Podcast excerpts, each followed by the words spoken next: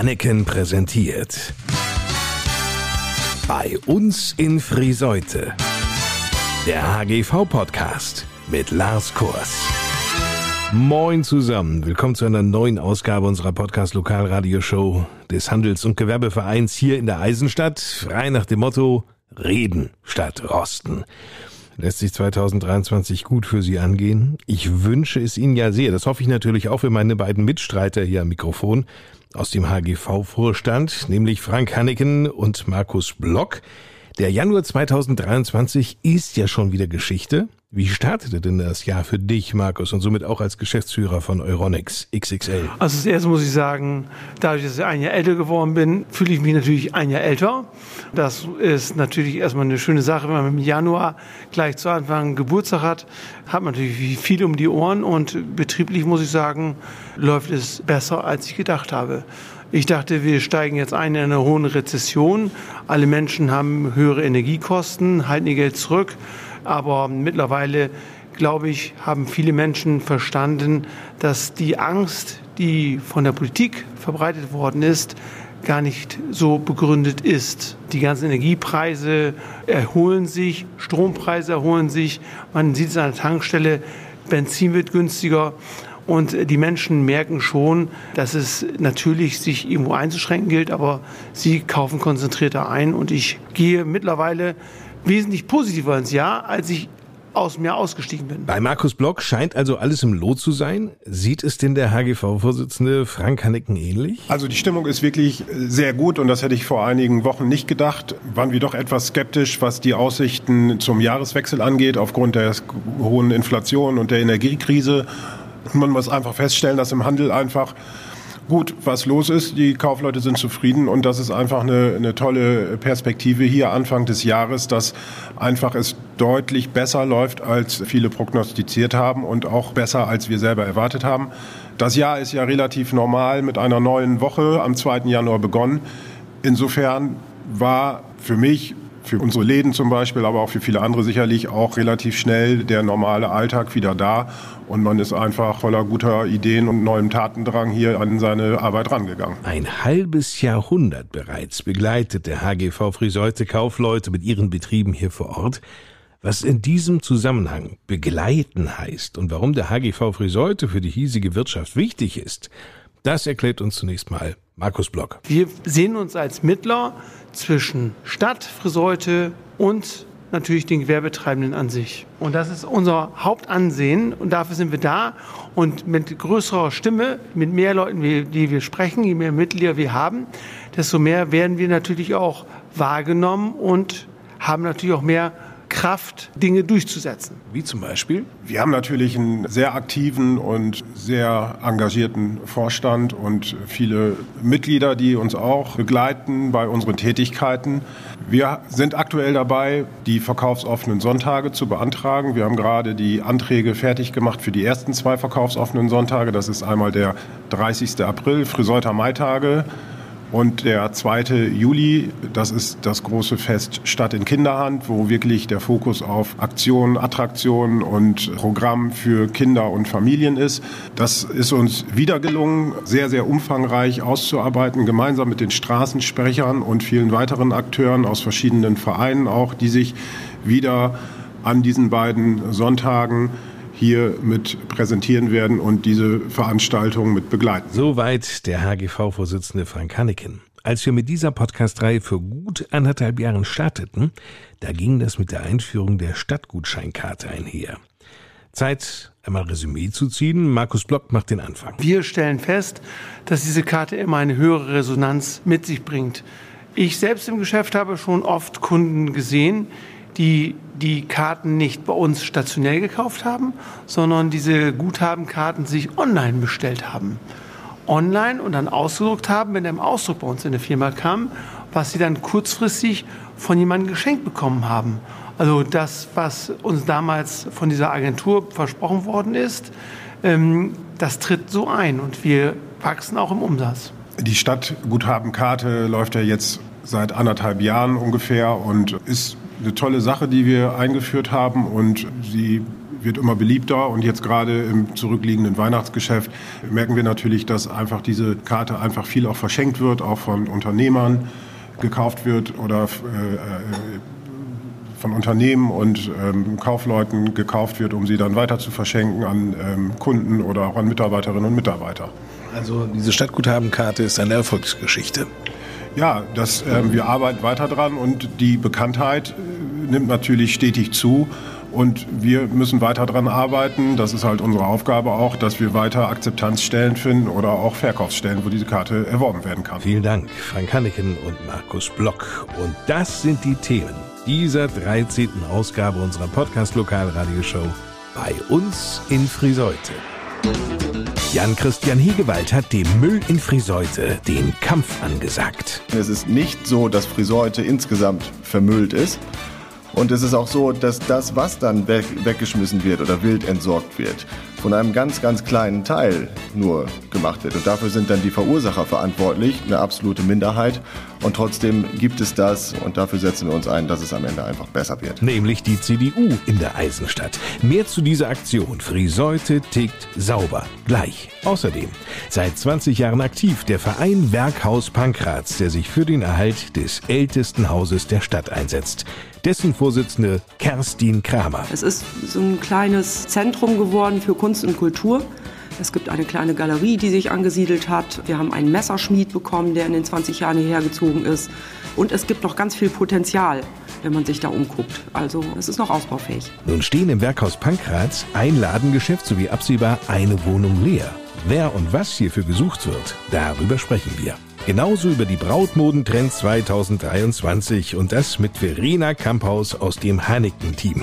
Die hat nämlich das ganz große Glück, viele Kleider so als Model schon mal vorab tragen zu dürfen. Ich hatte eigentlich schon alles an, was wir so neu haben. Von ganz exklusiven Kleidern, aber auch Sachen, die bei uns schon erprobt sind und wirklich vielen Kunden gefallen, die eine super Passform haben. Also da durfte ich schon viele verschiedene Modelle mal anprobieren. Christian Kopmann, 28 Jahre aus Friseute, lebt seinen Traum. Ich bin Tischlermeister. Ich komme ja selber aus dem Yachtinnenausbau.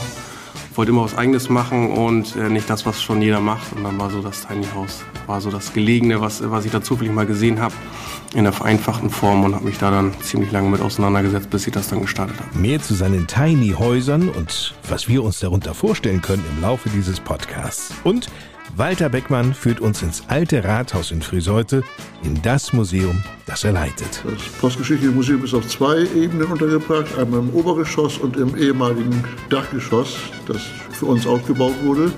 Das Postgeschichtliche Museum hat ein Alleinstellungsmerkmal zwischen der Nordseeküste und etwa so bis Osnabrück herunter. Wir stellen die Postgeschichte dar, wie sie seit etwa Anfang des 19. Jahrhunderts bis in die Gegenwart im Oldenburger Land vorhanden war. Viel Spaß in den nächsten Minuten mit unserer Podcast-Lokalradioshow des HGV bei uns in Friseute.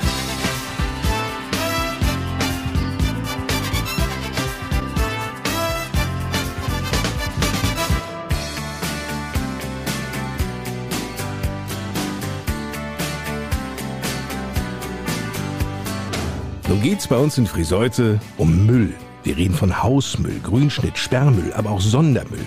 Für all diese unterschiedlichen Müllarten gibt's natürlich auch offizielle Abgabestellen. Neben der Müllabfuhr kann zum Beispiel Elektroschrott, Grünabfall, Metallschrott und vieles mehr auf dem Wertstoffhof Friseute in der Schwaneburger Straße 67a entsorgt werden. Damit erzähle ich ja niemandem etwas Neues. Das hält aber dennoch offenbar einige Friseuter nicht davon ab, ihren Abfall, Schrott oder Müll irgendwo hinwegzuschmeißen oder heimlich zu verklappen. Wir müssen doch nicht allen Ernstes darüber reden, dass das nicht geht. Wenn bei uns eine illegale Müllentsorgung entdeckt wird, wissen Sie, was dann passiert? Dann tritt das Umweltamt des Landkreises Kloppenburg auf den Plan und kriegen die raus, wer für diesen illegalen Müll verantwortlich ist. Ja, dann wird ein Ordnungswidrigkeitsverfahren eingeleitet. Nun muss man ja aber auch sagen, Friseute ist ja keine zugemüllte Stadt. Naja, wenn wir mit offenen Augen durch die Stadt gehen und auch die Hinweise ernst nehmen, die uns erreichen, dann sehen wir leider an zu vielen Stellen im Ort, dass es immer mal wieder vorkommt, dass dort, ich nenne es mal in Anführungsstrichen, wild entsorgter Müll liegt. So. Und jetzt ist für uns jede Maßnahme, die dazu beiträgt, es zu verbessern, gut und die unterstützen wir auch. Am Ende ist es aber so, dass ein Problem erst dann gelöst ist, wenn es nicht mehr existiert. Und das sehen wir jedenfalls für dieses Thema so an der Stelle leider nicht. Und deswegen machen wir uns dafür stark, dass Friseute am Ende noch sauberer wird. Sagt Jan Christian Hegewald. Wenn er von wir spricht, meint der 30-jährige Familienvater aus Friseute die CDU vor Ort. Den Hegewald leitet den CDU-Ortsverband in der Eisenstadt. Die CDU in Friseute räumt auf, aber nicht alleine, sondern gemeinsam im Team. So rief Jan Christian Hegewald gemeinsam mit dem Landtagsabgeordneten und Stadtverbandsvorsitzenden der CDU Lukas Reinken die Aktion Friseute tickt sauber ins Leben. Wer mit offenen Augen durch Friseute geht oder mit dem Rad fährt, wird Sachen entdecken wie. Das geht los mit Einkaufswagen am alten Hafen im Wasser, wo wir Bilder bekommen haben. Das geht weiter mit Sandkästen, Autoreifen bis hin zu kleinen Orten, wo dann verschiedene Müllsäcke einfach neben den Mülleimern liegen und ausgekippt sind. Also das ist leider querbeet. Das sind dann auch ja die viel beschriebenen und viel besagten McDonald's oder äh, Burger King Tüten in der Nähe der jeweiligen Restaurants, wo auch von den Restaurants was dafür getan wird, dass das nicht passiert und trotzdem liegt da immer was rum. Also das ist leider immer wieder zu finden und deswegen haben wir gesagt, wir müssen eine Initiative machen, um für das Thema zu sensibilisieren und die Friseuterinnen und Friseuter zu mobilisieren, dass wir gemeinsam vorangehen und sagen, nein, wir möchten sowas, egal wie oft und wie häufig und wie groß das vorkommt bei uns in der Stadt, einfach nicht haben und leisten unseren Beitrag dazu, gemeinsam unsere Stadt sauberer zu machen. Das ist ja schon mal ein guter Ansatz. Fordern kann jeder, aber anpacken auch. Das ist so unser Motto bei der Initiative und deswegen haben wir gesagt, wir wollen zum einen jeden dazu aufrufen, wann immer er kann, Müll zu sammeln. Das kann auf dem Weg nach Hause sein. Wenn einem was auffällt, dann hebt man es auf und schmeißt es weg. Aber wir wollten das auch so ein bisschen institutionalisieren, dass wir da eine Regelmäßigkeit reinkriegen. Und jetzt haben wir ja eine sehr, sehr gute Initiative immer schon oder seit langem schon in Friseute, nämlich den Umwelttag wo die Friseuterinnen und Friseuter im gesamten Stadtgebiet dazu aufgerufen sind, Müll zu sammeln. In der Gruppe, alleine, wie auch immer. Und das wollen wir gerne unterstützen, indem wir sagen, wir geben dann auch an dem Tag zum Beispiel nochmal kostenfreie Müllsäcke raus und machen am Ende da einen Wettbewerb draus und sagen, wer dann wieder zu uns zurückkommt, dann wiegen wir den Müll und die mit den schwersten Müllsäcken am Ende kriegen dann auch eine Kleinigkeit von uns als Belohnung dafür. Diese Kleinigkeit steht in enger Verbindung zu Friseute. Wir wollen da an der Stelle dann äh, Friseuter Stadtgutscheine vergeben, denn wir sind ja in Friseute für Friseute und dann wollen wir auch gleich mehrere Fliegen mit einer Klappe schlagen. Ich bin ja immer davon ausgegangen bislang, wenn jemand irgendwo in der Landschaft abgeladenen Schrott oder eine illegale Müllhalde entdeckt, wendet der sich zunächst an die Stadt. Oder kümmert sich etwa die Stadt Friseute nicht ausreichend? Das will ich nicht sagen, das kann ich auch nicht beurteilen. Ich gehe davon aus, dass das viele tun und dass dann auch was passiert. Wir wollten aber einfach einen zusätzlichen Weg anbieten, eine Möglichkeit, sich auch an uns zu wenden, wenn da vielleicht der Kontakt enger ist, weil man der Nachbar von jemandem ist und man sagt, ja, ich weiß nicht, ob ich direkt irgendwo bei einer Institution gleich anrufen möchte. Daher, so Jan-Christian Hegewald, lohnt es sich, diese Homepage zu besuchen. Friseute-tick-sauber.de, wo man dann einfach auch die Hinweise über eine dafür speziell eingerichtete E-Mail-Adresse von Müllfundorten direkt an uns weiterleiten kann. Und das eben nicht nur zweimal im Jahr, sondern jeden Tag. Wir kümmern uns dann drum, bündeln das und leiten das entsprechend dann auch weiter. Und das mit Nachdruck. Mit der Aktion Friseute tickt sauber sollen die Friseuter sensibilisiert werden, wenn es um achtlos weggeschmissenen Müll oder heimlich entsorgten Schrott geht. Nun gibt es ja bereits einmal im Jahr einen groß angelegten Umwelttag, an dem Müll gesammelt wird. Die CDU Friseute initiiert noch einen weiteren. Der letzte Samstag vor dem Ende der jeweiligen Sommerferien haben wir uns gesagt, okay, so richtig schön zum Schulstart wollen wir unsere Stadt dann nochmal rausputzen gemeinsam. Und das ist dann neben dem Umwelttag der zweite Tag, wo wir alle Friseuterinnen und Friseuter dazu aufrufen, gemeinsam mit uns Müll zu sammeln. Friseute tickt sauber und wir alle sind aufgerufen mitzumachen. Noch steht die Aktion ganz am Anfang, aber erste Ergebnisse, die gibt's schon und von denen ist Jan Christian Hegewald ganz begeistert. Als Antwort auf das wir dafür jetzt geworben haben, hat mich eine Nachricht erreicht einer Familie hier aus Friseute, die mit den Kindern zusammen unterwegs waren, zwei kleine Kinder und Müll gesammelt haben. Und dann kriegte ich ein Foto mit dem Hinweis, ja, wir haben Müll gesammelt, es wäre doch schön, wenn ihr das abholen würdet. So, also an der Stelle auch mal der Hinweis, wenn das kleine Mengen Müll sind und man sammelt sie, dann äh, bitten wir darum, dass jeder das eben bitte selber in den Müllsack mitnimmt. Aber ich bin an der Stelle tatsächlich losgefahren, zusammen dann mit meiner Familie im Dunkeln und dann haben wir den Müll eingesammelt. Ich habe das dann als Beweisfoto der Familie dann auch zugeschickt und habe eine sehr, sehr schöne persönliche Sprachnachricht von den Kindern bekommen, in der sie sich dann bedankt haben, was mich persönlich sehr gefreut hat und dann auch gesagt, das ist ja zumindest in dem Fall, wenn sich die kleinen Kinder schon die Mühe machen, dann Müll zu sammeln und uns alle in Friseute damit zu unterstützen, A, ein Beispiel, dass jeder mitmachen kann und B dann das Mindeste an Wertschätzung, dass wir dann auch hingehen und dann helfen und unterstützen. Aber ich sage nochmal an der Stelle, jeder, der irgendwo Müll findet, möge, ähm, wenn er ihn dann zusammengetragen hat, dann gerne ihn auch selber entsorgen. Wo das geht, im Übrigen haben wir auch auf unserer Internetseite und dem Flyer zusammengefasst äh, mit Hinweisen zu Wertstoffsammelstellen und Mülldeponien.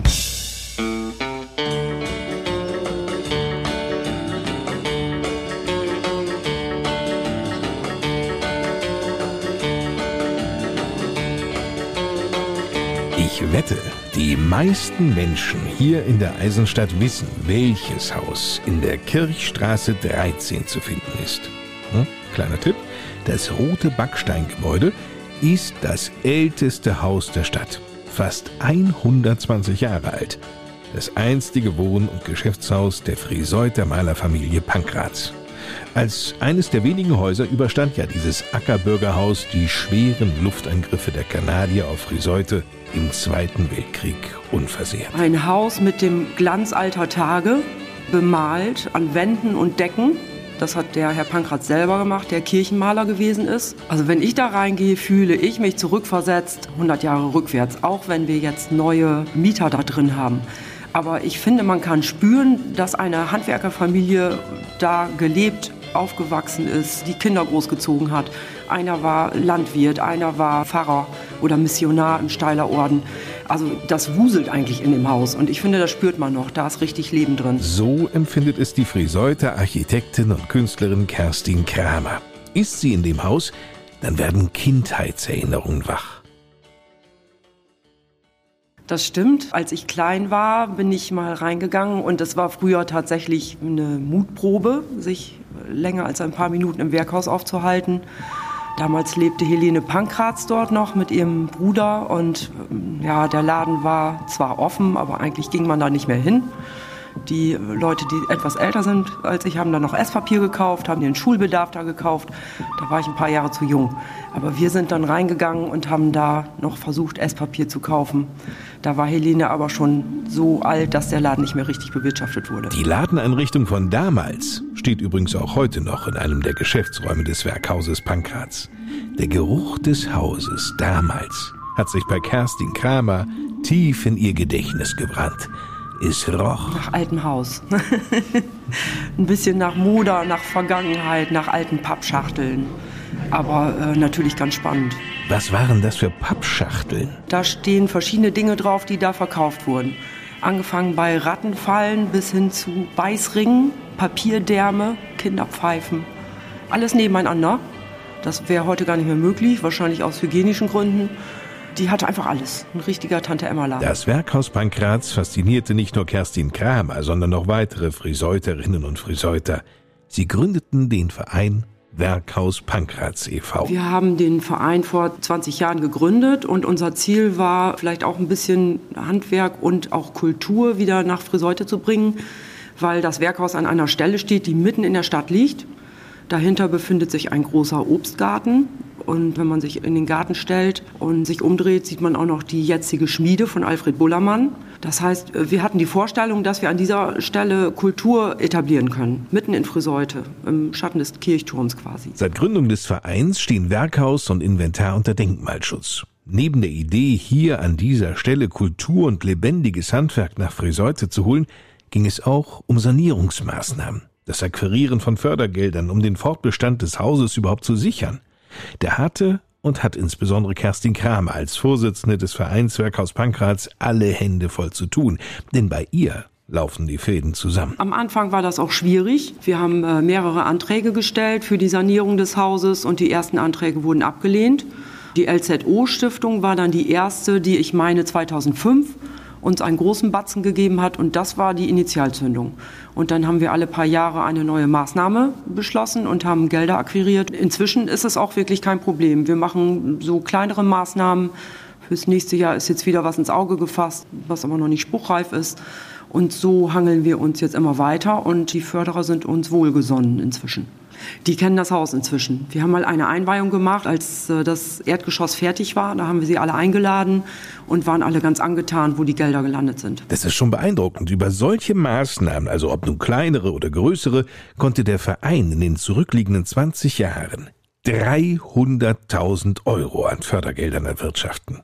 Im Werkhaus Pankratz ist Platz für drei kleine Betriebe. Ein Schneideratelier. Die Ingrid Blei macht eigene Kreationen, macht aber auch Änderungsschneiderei. Dann haben wir Michaela Rumke, die betreibt eine kleine Kunstschule mit Warteplätzen. Kinder und Jugendliche, die malen, lernen möchten und die macht auch Bleiverglasung. Das finde ich ganz spannend, weil es auch etwas ist, was Herr Pankratz gemacht hat. Und dann gibt es noch ein Ladengeschäft, das mit zwei mal 20 Quadratmetern größt. Jetzt gerade war ein Floristikbetrieb drin. Melanie Norman hat auch Hochzeitsfloristik gemacht und hat aber auch einen kleinen Blumenladen gehabt. Die möchte sich jetzt auf ihr Kerngeschäft spezialisieren, weil sie das mit dem Laden nicht mehr hinbekommt. Insofern wird der Laden jetzt sofort frei. Wir müssten noch so ein paar kleinere Reparaturarbeiten machen. Der Laden ist eigentlich das Schokoladenstück des Hauses. Also wenn man da mal drin gewesen ist, dann möchte man eigentlich kaum wieder raus. Kerstin Kramer hat auch schon eine Vorstellung, welche Branchen folgen können. Es wäre super für ein, ich sage jetzt mal Start-up, für, eine, für einen Handwerker, eine Handwerkerin, die anfängt mit einem kleinen Geschäft oder die nicht viel Platz braucht für ihr Handwerk. Vor Melanie Norman war eine Töpferin drin, die hat im hinteren Raum ihre Drehscheibe aufgestellt. Der Brennofen stand im Keller, ein kleiner. Die hat dort ihre Ware verkauft. Es war wunderbar, hat gut gepasst. Vor der Töpferin war ein Klaviermusikhaus drin, ein Klavierrestaurator. Der hat einen kleinen Flügel da reingebracht, hochkant durch die Tür und hat da einen Flügel restauriert. Also es passt mehr rein, als man denkt. Andere träumen hiervon. Mit vielen Leuten, mit denen ich spreche, die sagen immer, oh, es wäre so schön, wenn ein kleiner Goldschmied drin wäre. Jetzt muss man natürlich auch wissen, leben die Leute von der Laufkundschaft, die vorbeilaufen, oder vertreiben sie ihre handwerklichen Dinge im Internet? Ich glaube, das muss man heute kombinieren. Also wenn ich mir unsere Schneiderin anhöre, Laufkundschaft, dadurch, dass hier viel äh, saniert worden ist in der Stadt, haben die nicht mehr so viel. Das wird vielleicht wieder besser, aber ich glaube, man muss da mehrere Seiten betrachten, wie man an die Einkünfte kommt. Das ist natürlich ganz entscheidend. Das Werkhaus Pankraz verfügt über ein Schaufenster.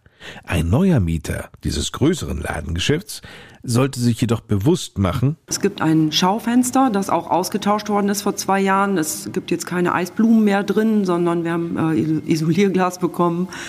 Die drei Mieter teilen sich das Fenster, das heißt, es ist ein Gemeinschaftsfenster und es ist immer sehr hübsch dekoriert und man kann daran ablesen, was im Haus sich gerade befindet. Ein vierter Mieter ist auch im Haus, genauer gesagt in der Wohnung im Obergeschoss. Im Obergeschoss gibt es eine Gästewohnung, die ist zur Straße hingelegen. Das sind drei Räume, die auch komplett saniert wurden, eingerichtet mit alten Möbeln.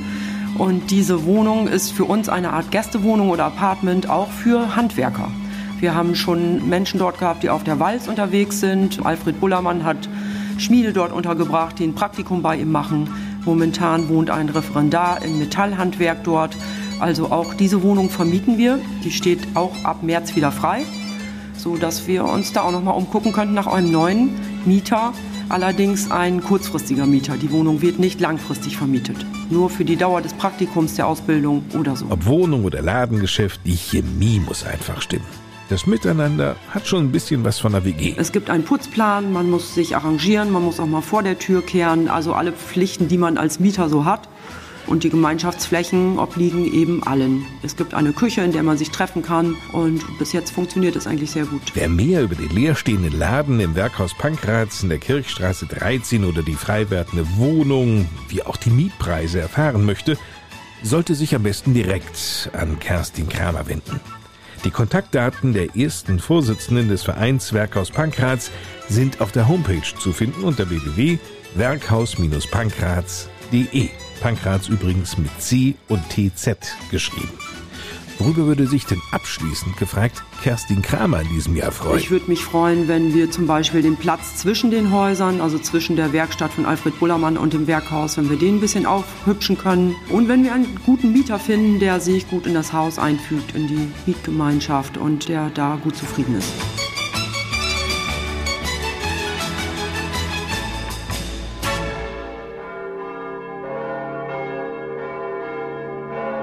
Nun wird's so richtig feierlich bei uns in Friseute in dieser Podcast Lokalradioshow. Es geht um Brautmode, um Trends, um Farben der Saison für Sie und ihn. All das bietet nämlich Hanneken. Braut- und Abendmode im stadtbekannten Haupthaus in der Moorstraße 19 Männersache, unweit entfernt in der Moorstraße 3 Richtung Stadtmitte, exquisite Kleider im Hanneken Outlet Lange Straße 5 und die passenden Trauringe, die bietet Hanneken auch noch und zu einem eigenen großen Trauringestudio in der Kirchstraße 33. Nun gilt ja stets der Mai so als der populärste Hochzeitsmonat. Wer nun annimmt, dass angesichts dieses im Moment windigen, nasskalten Winterwetters jetzt zum Jahresanfang entsprechend wenig in den Hannikenhäusern zu tun wäre irrt gewaltig. Wir sind gleich am 1. Januarwochenende mit der Hochzeitsmesse in Lingen gestartet. Am 15. und 16. Januar gleich zwei Doppelmessen. Eine Messe, wo wir schon seit langen Jahren äh, Kunde sind in äh, Osnabrück und zeitgleich nochmal in Oldenburg. Von daher sind wir voll wieder eingestiegen. Erklärt Torben Frese aus dem Hanneken-Team. Wer übrigens einmal auf einer Hochzeitsmesse an einem Messestand von Hanneken vorbeikommt, wird von der Größe geradezu geflasht sein. Die Größe des Standes ist ein Muss, meint der Chef. Frank. Wir bieten natürlich ein sehr breites und tiefes Sortiment an und das wollen wir natürlich auch möglichst transportieren und zeigen. Dadurch können wir mit so einem kleinen Eckstand nichts anfangen. Wir brauchen da eine etwas größere Fläche in den Messehallen und versuchen sozusagen die ganze Bandbreite und die verschiedenen Stilrichtungen in der Brautmode, in der Abendmode, bei Bräutigamanzügen und auch bei Trauringen zu präsentieren. Und das Feedback, was wir in Osnabrück und in Oldenburg erhalten haben, war wirklich sensationell. Darf man wirklich sagen, die Kunden sind mehrfach an unsere Stände gekommen und haben gesagt, ihr habt einfach die schönsten Kleider, die schönsten Anzüge. Wir haben einfach eine tolle Handschrift, was den Einkauf angeht, was die Zusammenstellung unserer Sortimente angeht. Und das ist natürlich für uns eine besondere Freude, wenn das dann auch seitens der Kundinnen und Kunden formuliert wird und die zu uns kommen sagen, ihr habt tolle Sachen und wir kommen zu euch. Wichtig ist natürlich den Messebesuchern, aber auch Kundinnen und Kunden der Hanneken-Geschäfte stets etwas Neues, auch Ausgefallenes zu bieten. Verena Kamphaus aus dem Hanneken-Team kümmert sich nicht nur ums Marketing, sondern präsentiert auch auf dem Hanneken Instagram-Account das ein oder andere besondere Kleid. Was jetzt gerade sehr aktuell ist, ist so eine 3D-Spitze. Das äh, finden auch unsere Kunden ganz toll. Da haben wir ein paar Modelle, die wir jetzt auch zum Beispiel schon auf den Messen präsentiert haben, wo immer die Kunden vorstehen geblieben sind und auch gesagt haben, oh, guck mal, das ist mein Kleid, das ist total toll. Das ist nicht so, wie es die letzten Jahre schon war, sondern schon ein bisschen was Neues eben. Was bietet denn die Brautmode 2023 noch, Verena Kamphaus? Was auch viel ist, sind wieder Off-Shoulder-Ärmel oder auch Ärmel, die man eben abnehmen kann. Das finden die Kunden auch toll, wenn man dann das Kleid tragen kann mit einfachen Ärmeln und dann zum Beispiel während des Abends nochmal variieren kann mit Druckknöpfen. Da haben wir jetzt einige Modelle bekommen, wo man eben die E-Mail auch dran machen kann. Die ist beliebt. Schon längst hat sich die Brautmode darauf eingestellt, dass nicht mehr unbedingt in einem langen weißen Kleid geheiratet werden muss. Genau, also wir haben auch Rock und Oberteil oder ein Jumpsuit. Da gibt es verschiedene Möglichkeiten. Und wie sieht's bei den Herren aus? Welche Farbe wählt ein Bräutigam am liebsten für seinen Anzug? Torben Frese kennt sich aus, wenn es bei Hanneken um eine Männersache geht. Bei den Herren ist es nach wie vor die Farbe Blau in allen möglichen Blautönen. Noch einmal zu den Kleidern. Zu wissen, was nachgefragt werden könnte, das Besondere zu bieten, das stelle ich mir nicht einfach vor. Der Mann, der hier einen wirklich guten, untrüglichen Riecher hat, ist Frank Hanneken. Der hat so einen Trüffelschweingehen in sich. Das habe ich auch in mir. Das müssen wir auch haben, um einfach immer eine Spannung in unseren Sortimenten zu haben. Und wir wollen natürlich auch ein Sortiment zusammenstellen, was nicht so vergleichbar ist. Es macht keinen Spaß, ein Geschäft zu besuchen, was so aussieht wie das andere. Und das ist meine Aufgabe als Chef, gemeinsam mit meinen Mitarbeiterinnen und Mitarbeitern. Das mache ich natürlich alles nicht alleine, aber es gibt manchmal Ideen, wo man drüber nachdenkt und dann werden sie gemeinsam entwickelt. So ist es auch im Einkauf, was Anzüge angeht, was Kleider angeht. In Zusammenarbeit mit guten und starken Lieferanten sind wir mit unseren Geschäften Männersache, aber auch mit unseren Sortimenten in Friseute und Lingen, was Abendmode und Brautmode angeht, in der Lage, da auch exklusive Modelle gemeinsam mit Lieferanten zu gestalten und produzieren zu lassen, sei es in bestimmten Formen oder in exklusiven Farben dass wir einfach dort äh, Modelle haben, die es wirklich dann auch einzig und allein bei Hanneken gibt und zwar nicht im Nordwesten, nicht in Deutschland, weltweit. Exklusiv bei Hanneken. Das ist doch der Hammer. Der Hammer ist ja auch die Auswahl, denn kein Braut- und Abendmodengeschäft im Nordwesten Niedersachsens hält so viele Kleider vor. Die Zahl der Kleider, die liegt bei rund 10.000. Tja, hier wird jede fündig, weiß Frank Hanneken aus Erfahrung. Das geht über alle Stilrichtungen, ob das Boho, Vintage, Hippie-Kleider sind, ob das klassische Formen im A-Linienschnitt sind oder die großen Prinzessin-Träume mit, mit vielen Tülllagen äh, eingearbeitet. Das Ganze in verschiedenen Schnittführungen und in verschiedenen Optiken und Farben. Es gibt ja die Farbe Ivory, das ist ja so cremefarbend und es gibt die etwas dunkleren Nude- und Blöschtöne. Und wir versuchen einfach die Vielfalt, die es in der Brautmode gibt, auch im Sortiment darzustellen. Das Ganze in unterschiedlichen Preislagen. Kurze Brautkleider, lange Brautkleider in schlicht für die kleine Hochzeit, für die Strandhochzeit.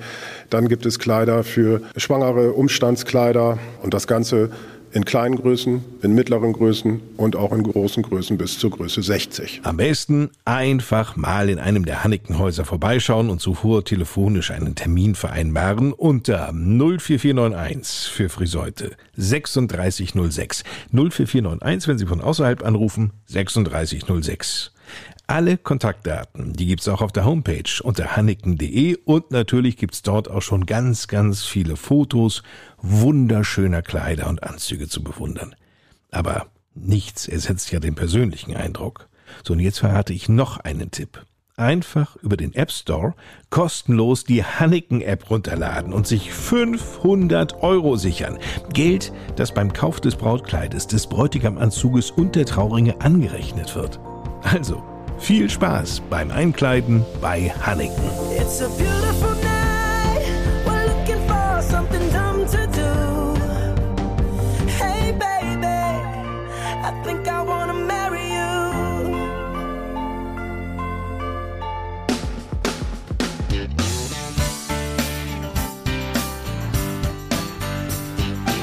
Der Wunsch vom eigenen Haus ist für viele ja ein sehr, sehr großer.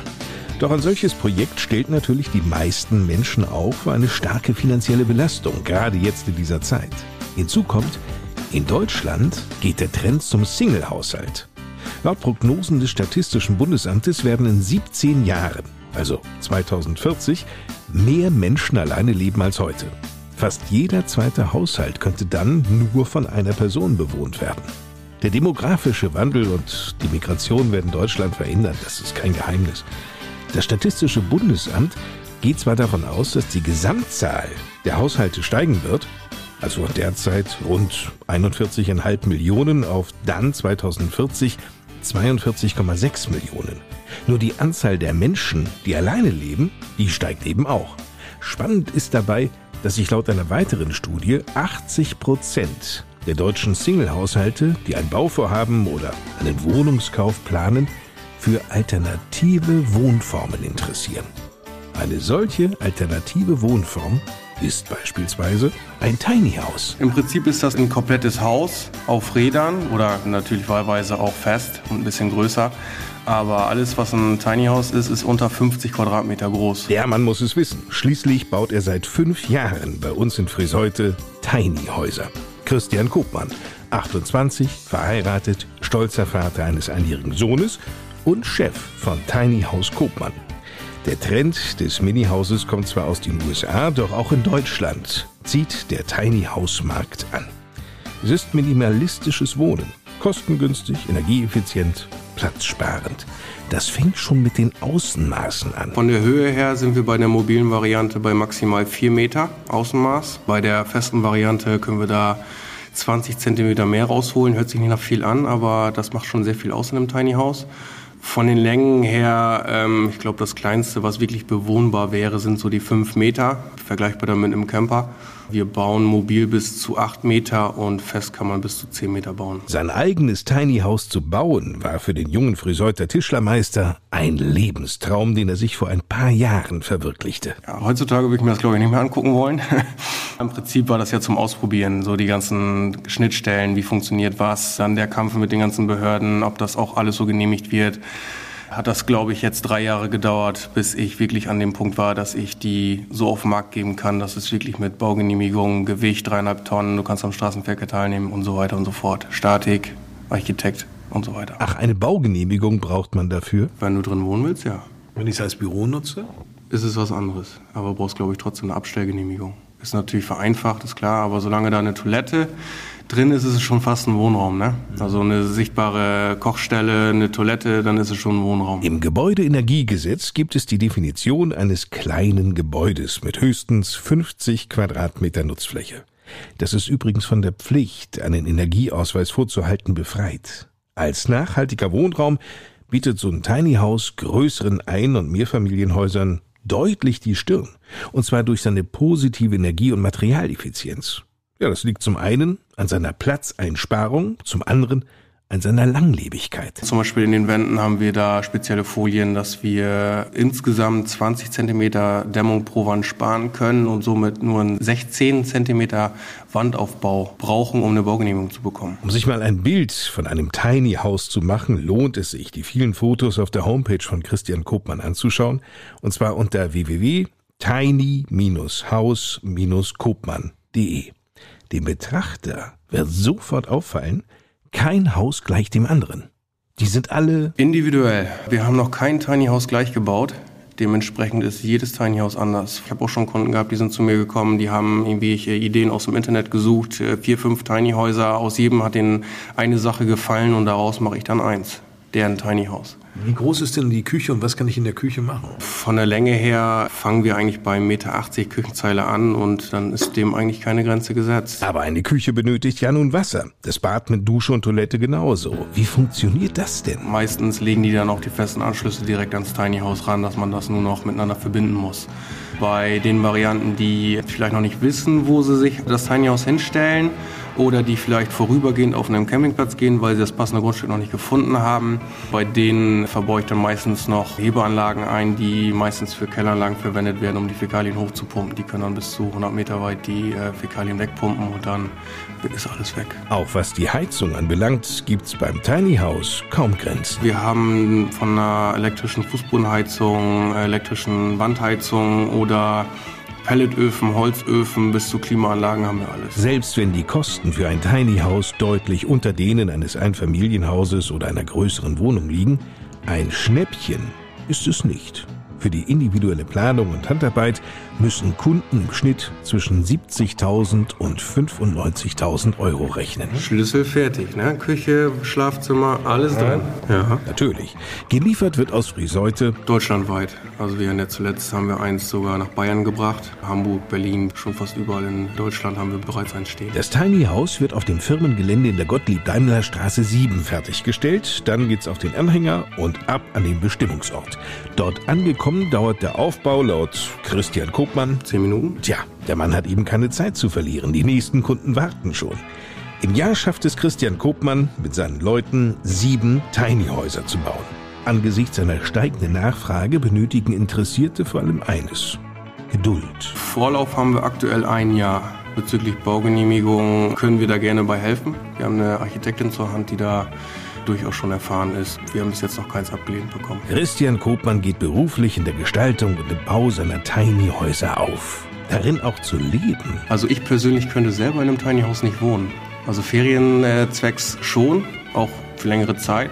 Allerdings, weil ich im Prinzip noch am Anfang der Familienplanung stehe, glaube ich, wäre das nichts für mich. Verständlich. Das muss jeder selbst für sich entscheiden. Eben ganz individuell.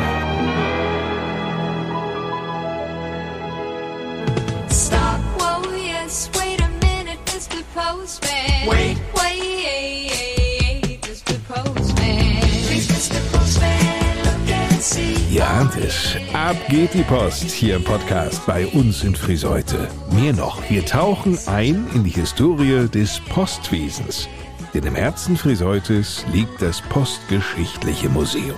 Geleitet wird es von dem Friseuter Walter Beckmann. Wir haben uns ja auf die Postgeschichte des Oldenburger Landes spezialisiert. Gegründet wurde das Postgeschichtliche Museum 1988 und das auf einer Fläche von gerade einmal 16 Quadratmetern im Obergeschoss des ehemaligen Postamtes hier in Friseute. Zwei Männer, die beide einst bei der damaligen Deutschen Bundespost arbeiteten, konnten vom Postwesen einfach nicht genug bekommen. Und das in jeglicher Form. Das waren Wolfgang Letzel und Albrecht Schrader, die beide ihre berufliche Tätigkeit mit ihren privaten Interessen, mit ihren privaten Hobbys verbunden haben. Beide haben gesammelt und irgendwann äh, waren sie mit ihren Sammlungen so weit, dass es nicht mehr in ihren privaten Wohnräumen untergebracht werden konnte. Sie suchten dann nach anderen Möglichkeiten und es gab die Möglichkeit, im ehemaligen Postgebäude an der Wasserstraße Kellerräume zu bekommen. Und im Mai 1988 wurde quasi das Museum dort in den Kellerräumen gegründet. Das war auch die Geburtsstunde des Postgeschichtlichen Museums Friseute. Einer der wesentlichen Motoren des Museums war Wolfgang Letzel, der leider im August letzten Jahres äh, verstorben ist. Er hat also mit sehr viel Herzblut und Engagement äh, den Aufbau des Museums und den Aufbau der Ausstellung äh, betrieben. Nur 16 Quadratmeter, ich meine, da kriegst du ja auch nicht viel unter. Mit Unterstützung der Stadt Friseute fand 2004 dann das Postgeschichtliche Museum ein neues Zuhause. Und zwar im alten Rathaus in der Stadtmitte, Lange Straße 1a. Aus 16 Quadratmetern Ausstellungsfläche wurden so auf einen Schlag 300 Quadratmeter. Das ist natürlich ein ganz anderer Schnack, nicht? Und diese Ausstellungsflächen, die befinden sich auf zwei Ebenen, inhaltlich voneinander getrennt. Das ist richtig. Das Postgeschichtliche Museum deckt zwei Sparten ab. Einmal die sogenannte Graue Post, also das äh, ehemalige Fernmeldewesen der Post und die sogenannte Gelbe Post, also das alles, was man sich heute unter Briefzustellung, Paketzustellung äh, vorstellt. Staunende Besucher erleben hier einen Querschnitt der Post- und Telekommunikationsgeschichte vom 18. Jahrhundert bis in die heutige Zeit. 1000 Exponate umfasst die Ausstellung. Nun, die kann Walter Beckmann natürlich nicht alle auflisten, aber einige schon, die ihm sofort in den Kopf kommen. Also sofort durch den Kopf geht mir äh, aus dem Bereich der Fernmeldegeschichte die erste Telegrafie die also Mitte des 19. Jahrhunderts ja aufkam, auch hier im Oldenburger Land ja eine der ersten Fernmeldeeinrichtungen war. Der Leuchtturm auf der Sandbank Hohe Weg an der Weser war die erste Einrichtung, die auch mit Telegrafie im Oldenburger Land verbunden war. Im Bereich des Postwesens, da ist es mehr auf die Geschichte abgestellt. Die Einrichtungen der Oldenburgischen Post sind also auch sehr hochinteressant. Insofern haben wir natürlich auch Exponate, wir haben zum Beispiel eine äh, Posthalterstube aus Anfang des 20. Jahrhunderts ausgestellt. Wir haben den Arbeitsplatz eines Posters, so wie er früher in den alten Postämtern dargestellt war. Und das sind so die, die ersten Highlights, würde ich mal sagen, die man nennen könnte. Hinzu kommen Briefkästen verschiedener Generationen sowie Briefe, Schriften oder auch Fotos. Und Porzellan. Ja, auch Porzellan hat etwas mit der Post zu tun. Wir haben eine Sonderausstellung gehabt, das Porzellan bei der Post. Und Porzellan bei der Post stellt man sich eigentlich, äh, wenn überhaupt nur noch als Isolatoren an Fernmeldeleitungen vor. Das Porzellan aber in großen Bereichen verbreitet war bei der Post, kann man sich so gar nicht vorstellen. Isolatoren bei den Fernmeldeleitungen ist eine, dann aber auch bei den Fernmeldeämtern gab es große Isolatoren. Dann äh, hatte die Post selber Werbegeschenke aus Porzellan, die sie an gute Kunden verteilte. Und es gab auch Porzellanhersteller, die Geschirr, Figuren mit postgeschichtlichen Motiven hergestellt hat. Ein Schwein ruft mich an, keine Sau interessiert sich für mich. Solange ich hier wohne, ist es fast wie Hohn, schweigt das Telefon. Apropos anrufen. In der ersten Etage da ist Platz für die Telekommunikationsgeschichte und zwar von der Entwicklung vom optischen Telegraphen bis hin zum Smartphone. Der Kabel- und Freileitungstechnik ist sogar ein eigener Raum gewidmet. Vom ersten Erdkabel aus dem 19. Jahrhundert bis zum Hochleistungslichtwellenreiter neuester Generation für die Datenautobahn unserer Zeit. Kabelmuffen und Werkzeuge geben Einblick in die Arbeitswelt eines Fernmeldehandwerkers vergangener Zeiten. Ein Besuch hier lohnt sich auf jeden Fall, ob jung. Für Kinder haben wir eine Museumspädagogin, die äh, sich speziell um die jüngsten Besucher äh, kümmert. angefangen von einer Führung durch die äh, Einrichtung mit Fragebögen, die ausgefüllt werden können, mit äh, Bastelarbeiten, Zeichenarbeiten.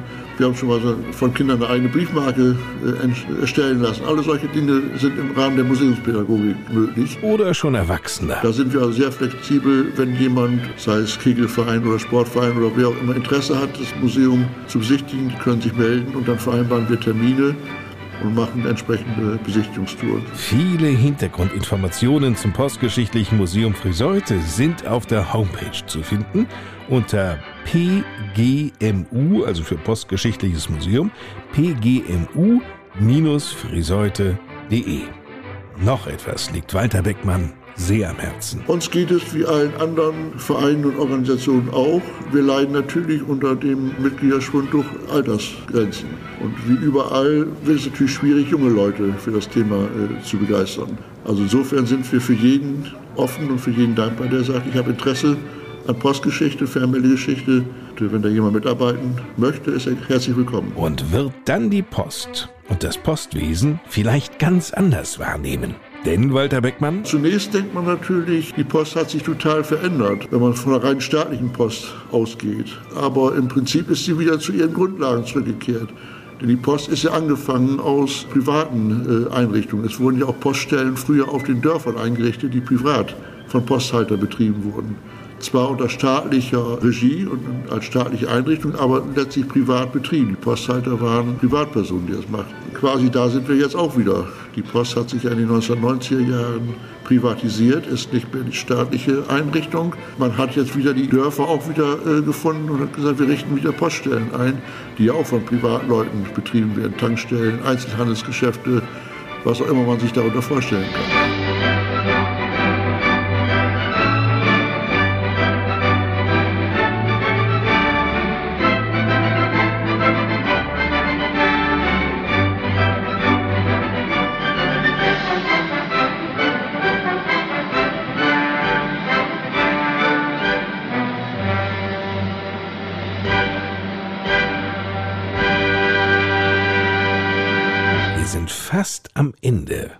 HGV-Podcasts angelangt.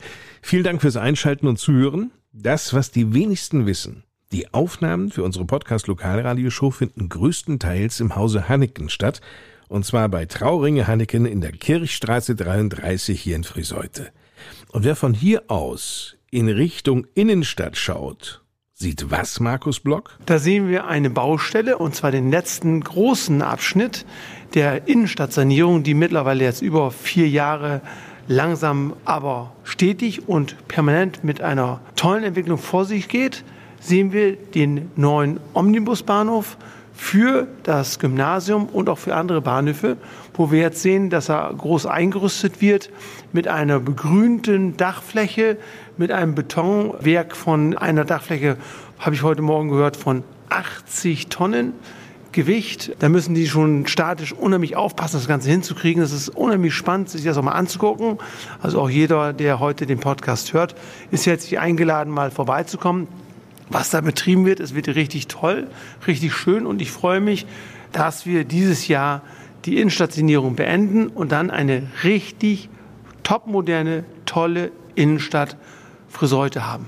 Und wie sieht es mit der Freude beim HGV-Vorsitzenden Frank Hanneken aus? Ja, meine Freude ist natürlich auch sehr groß, weil wir natürlich seit August 2018, als die Sanierungsmaßnahmen begonnen haben, hier doch mit starken Beeinträchtigungen zu kämpfen hatten, Frequenzeinbußen zu verzeichnen hatten in den Geschäften, die unmittelbar von der Sanierung in einzelnen Bauabschnitten betroffen waren. Und insofern sind wir einfach froh, wenn wir hier jetzt rüberschauen, dass einfach zu sehen ist, dass es einfach sehr zügig vorangeht und dass sicherlich hier in den nächsten Monaten einfach die Sanierungsmaßnahme, was die Innenstadt angeht, zunächst erstmal sicherlich abgeschlossen werden kann. Vielen Dank, Frank Hanneken und Markus Block. Und ich freue mich vor allem darüber, dass diese Podcast-Reihe für Friseute auch 2023 in schöner Regelmäßigkeit zu hören sein wird. Ich bin Lars Kors. Bis zum nächsten Mal. Eine gute Zeit und tschüss. Hanneken präsentierte bei uns in Friseute Reden statt Rosten, der HGV Podcast.